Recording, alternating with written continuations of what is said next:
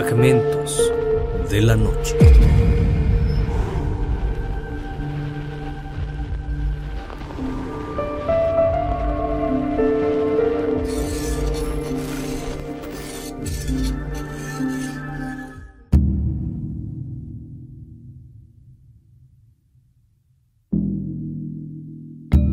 ...27 de enero de 1959...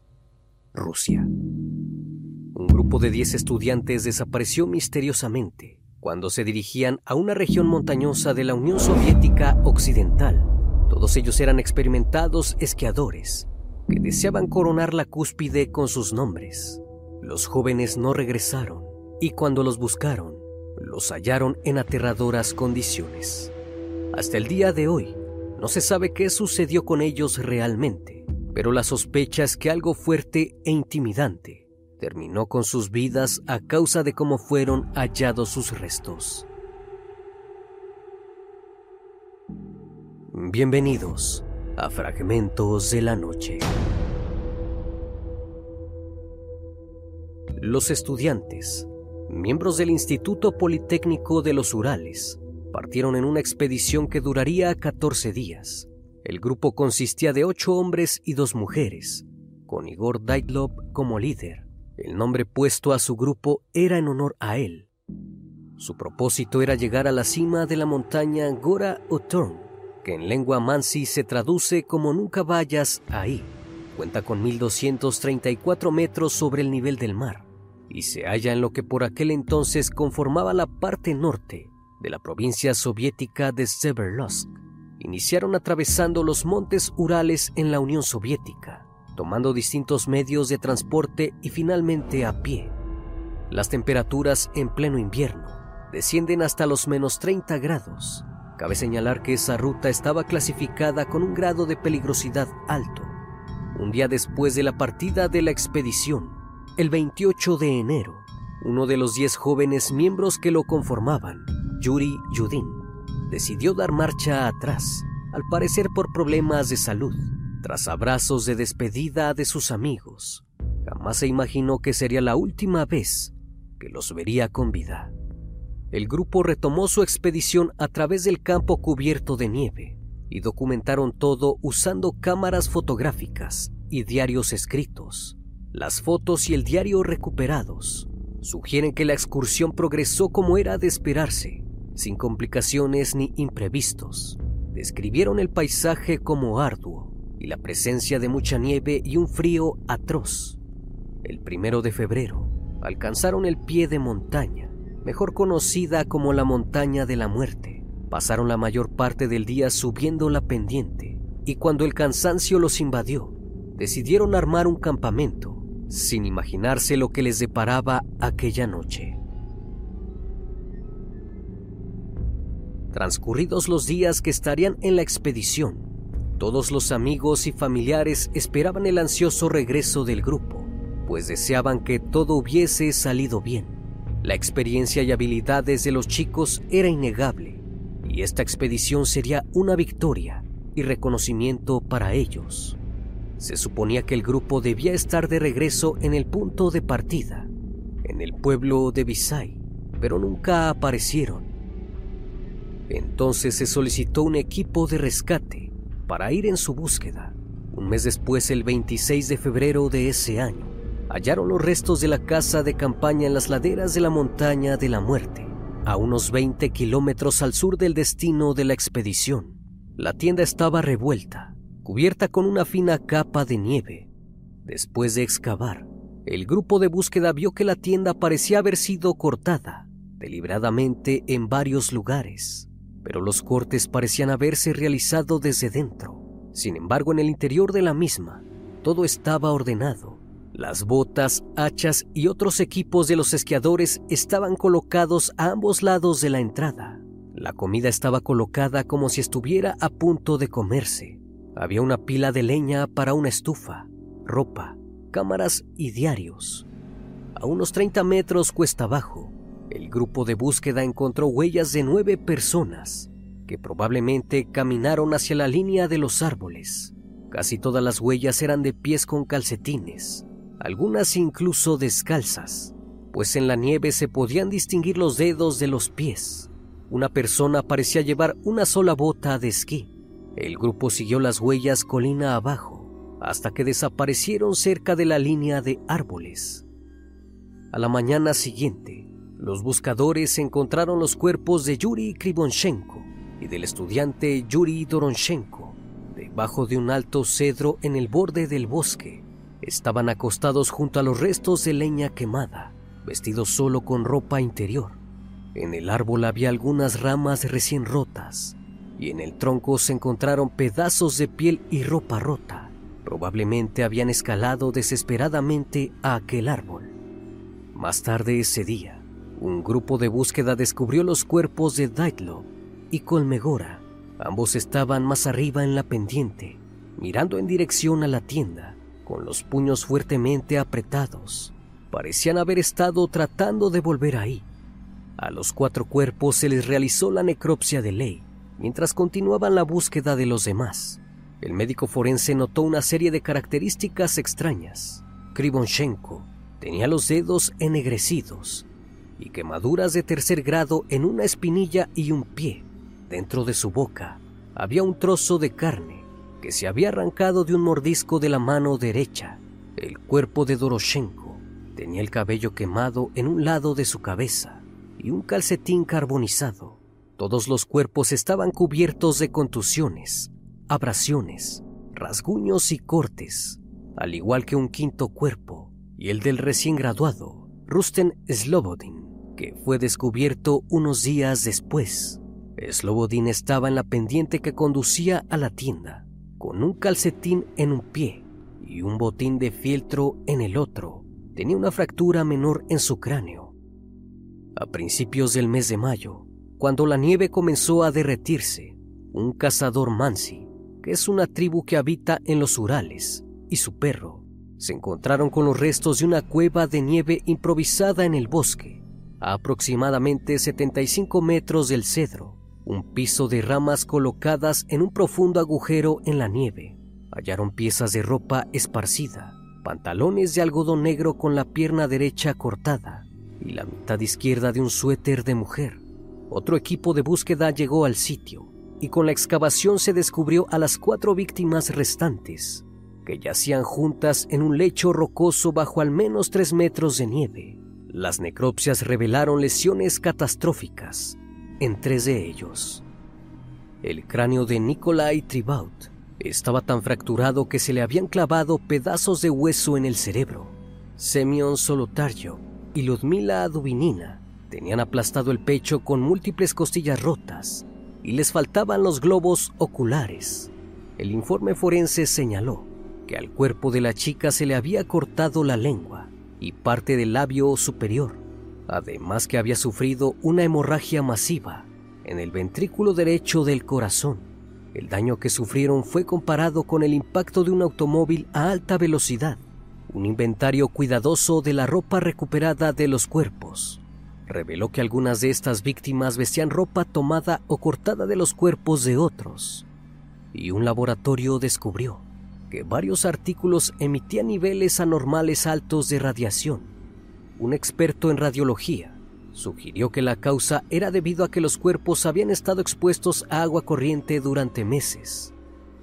Para el día 28 de mayo, el caso fue cerrado abruptamente, dando como respuesta a las familias una conclusión poco satisfactoria y sobre todo que no explicaba en absoluto sus dudas, la cual era la siguiente. La causa del deceso fue una fuerza desconocida e irresistible que los excursionistas no pudieron superar. En pocas palabras se sugirió que una avalancha había sido el destino fatal del grupo, pero las heridas y la inexplicable ubicación de los cuerpos indicaban que algo extraño e inesperado terminó con ellos. Según testimonios de personas Mansi, dijeron haber visto seres que no son de este mundo, en forma de esferas de luz moviéndose a través del cielo nocturno por segundos o minutos, sugiriendo que tal vez eran los causantes de tan aberrante caso. Geólogos y otras personas Mansi afirman haber observado bolas de fuego en el cielo alrededor del momento del incidente. en los días que el grupo de jóvenes se encontraba en las montañas, pero nada de ello fue relevante para la investigación, que fue cerrada abruptamente. Fue hasta el año 1990 que el fiscal a cargo del caso Dylop publicó un artículo en el que afirmaba que mientras compilaba su informe en el año de 1959, lo habían presionado para que no incluyera sus verdades teóricas al respecto de lo que pudo haber sucedido. El artículo se titula El enigma de las bolas de fuego, donde revela que los esquiadores habían sido privados de la vida por rayos de calor o bolas de fuego asociadas con fuerzas no terrestres. En su examen original de la escena, habían encontrado árboles con marcas de quemaduras inusuales, lo que confirmaba que algún tipo de rayo de calor o una fuerza poderosa, cuya naturaleza es completamente desconocida, actuó selectivamente sobre los jóvenes. Una teoría difícil de creer y corroborar.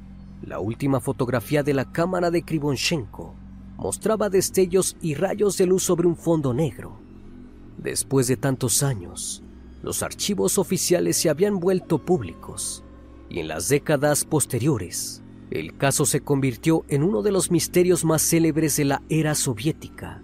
Ha inspirado libros y documentales. En el año 2000, familiares y amigos de las víctimas establecieron la Fundación Memorial del Grupo Daitlov cuyo propósito es honrar la memoria de los esquiadores y buscar la verdad. A lo largo de los años han surgido nuevas teorías, como que los esquiadores ingresaron a un área donde se estaban probando armas secretas o que fueron asesinados por espías estadounidenses. Las familias de las víctimas tienen la creencia de que un misil pudo ser el causante de la terrible escena. Tal vez ante ello, los jóvenes tuvieron que huir de su tienda momento en el que murieron congelados o fueron atacados por observadores militares.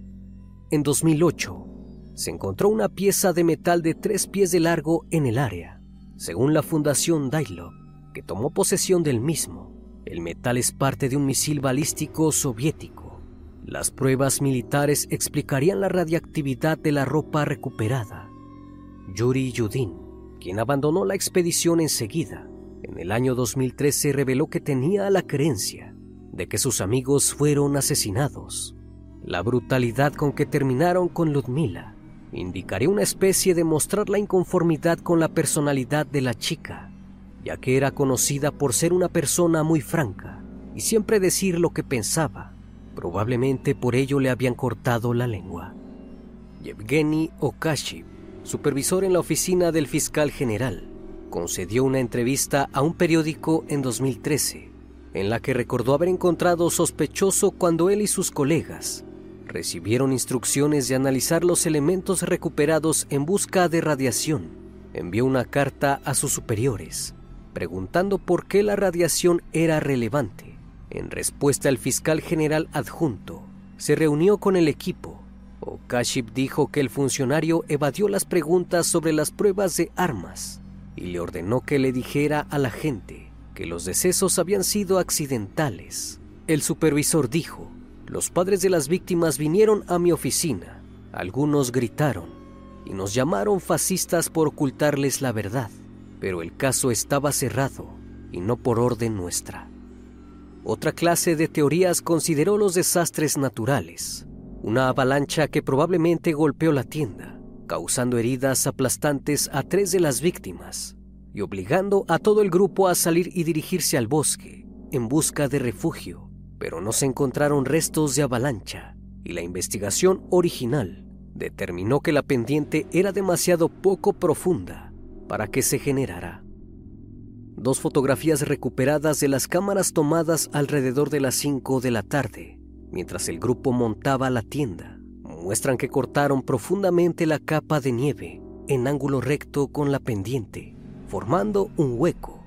Habían elegido un lugar donde el pico de la montaña ofreciera algún refugio de los vientos más fuertes. Más tarde en la noche, una losa de nieve se desprendió de la pendiente superior y enterró la mayor parte de la tienda, inmovilizando a los ocupantes y posiblemente causando lesiones. Temiendo que una avalancha a gran escala fuera inminente, Los esquiadores se abrieron paso por el lado de la pendiente de la tienda y huyeron a una cresta rocosa, pero la avalancha no llegó y en la oscuridad total no pudieron encontrar el camino de regreso a la tienda y se refugiaron en el bosque. Los nueve esquiadores se habrían retirado cuesta abajo, se refugiaron bajo el cedro y encendieron una fogata, debido a que los árboles jóvenes cercanos estaban helados y húmedos. Alguien trepó al cedro para romper las ramas más arriba, de ahí la piel y los retazos de ropa que se encontraron en el tronco. Sin embargo, el fuego que encendieron en esas condiciones extremas no fue suficiente para salvarlos. Los dos jóvenes que iban en ropa interior murieron primero. La piel quemada de sus cuerpos provenía probablemente de sus desesperados esfuerzos por buscar calor en el fuego. Los esquiadores supervivientes restantes tal vez cortaron la ropa de los fallecidos y se vistieron con ello. En algún momento el grupo se separó. Tres esquiadores intentaron regresar a la tienda, y pronto perecieron congelados mientras luchaban cuesta arriba.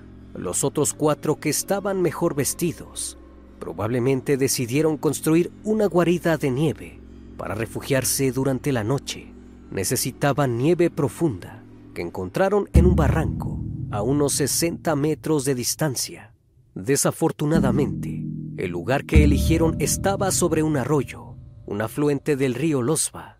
La excavación del grupo pudo provocar que el techo se derrumbara, arrojándolos al lecho rocoso y aterrándolos bajo la nieve inmensa. La presión de toneladas de nieve que los aplastó contra las rocas pudo haber provocado las lesiones traumáticas encontradas en este grupo. La reconstrucción de los hechos creó más preguntas que respuestas. La radiación era algo difícil de entender, pero se pudo justificar. Los mantos utilizados en las linternas de los campamentos en ese momento contenían pequeñas cantidades del elemento radiactivo torio. La expedición tuvo lugar menos de dos años después del tercer peor accidente nuclear del mundo, que ocurrió en el complejo nuclear de Mayak en septiembre de 1957. Un tanque de desechos radiactivos explotó y una columna radiactiva de unas 200 millas de largo más tarde llamada rastro radioactivo de los Urales Orientales, se extendió hacia el norte. Krivonchenko había trabajado en las instalaciones y ayudó con la limpieza, y otro esquiador vino de un pueblo en la zona contaminada. Para la mayoría de las personas, la naturaleza por sí sola no puede explicar una tragedia de esta magnitud. El caso no dio para más, y las conclusiones de declarar el caso como accidente marcó el rechazo e inconformidad de las familias de las víctimas. La Fundación Memorial del Grupo Daitlov envió una carta al fiscal general declarando que, en su opinión, las muertes de los esquiadores fueron causadas por la liberación atmosférica de una poderosa sustancia tóxica. Cuando una prueba secreta de armas salió mal, la Fundación ha solicitado otra investigación insistentemente, que aún no ha tenido respuesta. Espero que esta historia haya sido de tu agrado. Como cada noche agradezco que estén aquí, disfrutando de una historia o una leyenda más de este canal, que cordialmente les abre las puertas para que se suscriban y formen parte de esta gran comunidad. Esto es Fragmentos de la Noche, donde despertamos tus peores miedos. Dulces sueños.